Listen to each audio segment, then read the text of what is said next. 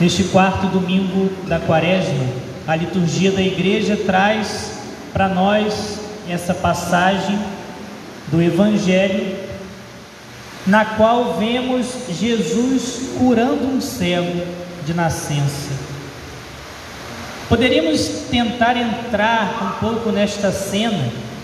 Imagine alguém que, sem a visão, desde que nasceu, nunca conseguiu enxergar as coisas, a beleza das coisas, a cor, a feição das pessoas, nunca conseguiu perceber os ambientes, nunca conseguiu captar modos que as pessoas falam também como expressões, não só de fala.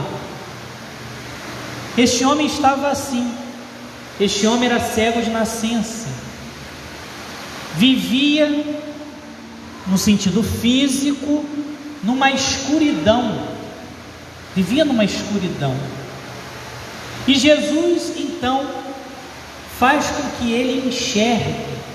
Você já imaginou a alegria desse homem? Passando a ver a beleza das coisas, passando a enxergar as pessoas que ele amava, conseguindo captar os ambientes, essa cura física impressionante que traz esse homem também para a sociedade, que faz com que esse homem, esse homem possa viver de modo mais pleno nesse sentido, quer dizer algo muito mais profundo. A conversa de Jesus a, a postura, perdão, dos fariseus neste evangelho mostra de fato que Jesus veio sinalizar com essa cura. Essa cura física que aconteceu com este homem representa a cura da humanidade quando se abre a Deus. O homem sem Deus, o homem sem a luz de Cristo, Veja São Paulo na segunda leitura de hoje. Outrora eres trevas. Sem Cristo, a humanidade estava nas trevas, na escuridão. Esse homem que estava na escuridão, que estava nas trevas, passou a enxergar, passou a ter luz. É isso que acontece com a humanidade. Quando o homem se abre à palavra de Cristo, quando o homem se abre ao Senhor, a sua luz, a sua doutrina, a sua pessoa, ele sai das trevas e passa para a luz.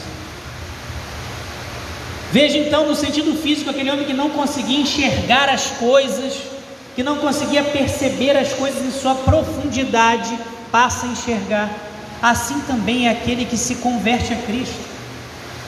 Quantas vezes ouvimos depois que eu me abri a Deus, quanta coisa que eu enxerguei que eu não enxergava. Quantas coisas que a luz de Cristo, que o caminho de Cristo me fez ver, coisas ruins que eu deveria deixar, e quantas coisas boas que estavam na minha frente que eu não soube viver, e a luz de Cristo me fez enxergar. A luz ilumina. Esse é, esse é o caminho da conversão e todos nós precisamos pensar nisso. Sem Deus, somos cegos interiormente. Sem Deus, nós nunca vamos conseguir enxergar a profundidade, o mistério da vida, da nossa vida, o mistério do nosso chamado. Sem Deus, nunca conseguimos enxergar. Volto à postura dos fariseus, porque nós temos que pensar nisso em nossa vida. Os fariseus, nesta passagem, representam a humanidade que está cega. E Jesus, num diálogo com os fariseus, diz assim: como que vocês são os piores cegos, porque vocês estão cegos e acham que estão na luz. O pior cego não é aquele que sabe que está na cegueira e precisa da luz ao menos ele se reconhece: estou cego e preciso da luz de Deus. O fariseu não, o fariseu não se portava assim. O fariseu estava cego, não enxergava os mistérios de Deus e não queria se abrir a ele, porque achava que estava na luz. Ou seja, essa postura do fariseu, que é uma tentação para, para qualquer pessoa em qualquer tempo, é fazer uma parceria com o pecado, é achar, consigo viver muito bem sem a luz de Deus. Na verdade, nem estou nas trevas. Do jeito que eu estou vivendo tá bom. O pecado ele vai se enraizando na pessoa de tal modo que vai deixando a pessoa cega. A pessoa não enxerga que ela está nas trevas. Ela não enxerga o benefício que é estar na luz, que é estar na graça, que é ter Deus morando nela, porque ela já acostumou com as trevas. Quantas vezes vemos essa postura? Ah, não, vou, eu não vou me confessar porque eu tenho que mudar tal coisa ainda. Não, a confissão, inclusive, é uma ajuda para que você dê passos na fé, por exemplo. Falando em confissão, volta um trecho aqui do Evangelho. Como que acontece esse processo de conversão desse homem, esse cego de nascença? Primeiro, ele escutou falar, escutou falar de Cristo. Não é assim que acontece? A igreja está no mundo para pregar a Cristo também, num sermão, na homilia, numa catequese, numa música, numa doutrina que é falada, que é ensinada, nós escutamos falar de Cristo. Escutamos. Primeiro passo é esse, abrir os ouvidos. Mas como que vai acontecendo essa, esse processo de Deus entrando na alma? Primeiro escuta para que o coração se abra. Então, escutei a palavra dele, escutei a sua doutrina, escutei sobre sua pessoa, escutei a sua voz, o cego escutou a voz de Cristo. Agora é preciso outro passo. E como que Cristo faz? Disse o Evangelho hoje. Cristo faz lama. Olha só como que ele, ele chega na nossa linguagem do toque, de sentir. Ele fez lama e colocou nos olhos do cego e pediu para que o cego fosse na piscina se lavar. Isso é um símbolo também dos sacramentos. É através dos sinais que Cristo instituiu, Cristo instituiu sacramentos, sinais visíveis de graças invisíveis que Ele dá. Aquele cego recebeu um sinal visível e aqui podemos sensível, o sinal que é sensível, ele sentiu lama nos seus olhos. E depois que ele se lavou, veio uma graça. Ele começou a ver. Isso também acontece na alma daquele que se converte. Escuta Cristo, depois vai aos sacramentos, porque Cristo ele atua na alma, ele entra na alma pelos sacramentos. Quando a água do batismo vai na cabeça daquela pessoa, o sinal, sinal sensível, a graça vai junto e entra no coração daquela pessoa.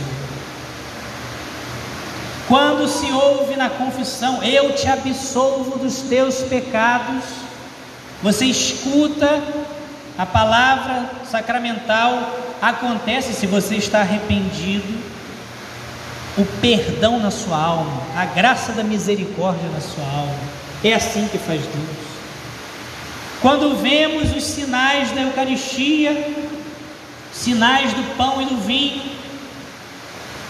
e ali tem o, padre diz: Isso é meu corpo, isso é meu sangue, ali está Cristo presente, e você recebe Cristo substancialmente na Eucaristia. A luz de Deus entra assim ouvir Sua palavra e ir para os sacramentos. E dos sacramentos, como que acaba o Evangelho, o trecho do Evangelho que lemos hoje.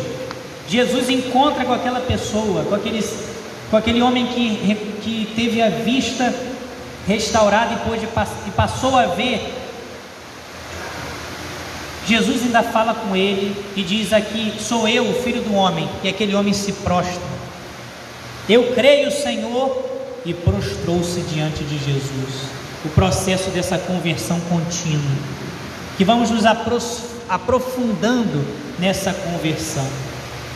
Precisamos pedir isso a Deus, a graça de escutar Sua palavra e querer, querer ter essa visão de fé, essa luz de Deus que faz com que a gente enxergue tudo. Termino citando São Paulo, na segunda leitura de hoje. Outrora vós eras, eras trevas, agora sois luz no Senhor. E diz São Paulo, continua: Não vos associeis às obras das trevas.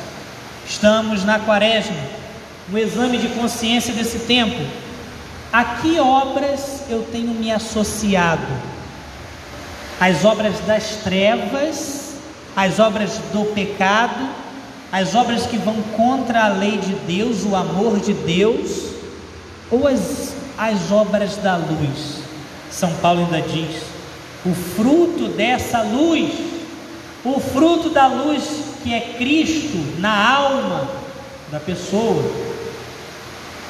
se chama bondade, justiça, verdade, ou seja, São Paulo está dizendo: se você deixou Cristo entrar em seu coração, se você se une a Ele de forma sacramental, se você vive, se Ele vive em você pela graça, você tem obras da, da luz, tem obras da luz e não obras das trevas. Por isso, a que obras tenho me associado? As obras da luz as obras que, que vêm da graça de Deus, ou tenho me associado às obras das trevas, que me deixam na escuridão. O Senhor está vivo e presente em Sua igreja, continua a nos tocar. Nós podemos ver, basta abrir-nos a Ele. Que Nossa Senhora nos ajude a fazer desse grande caminho de conversão contínua. Que assim seja, amém.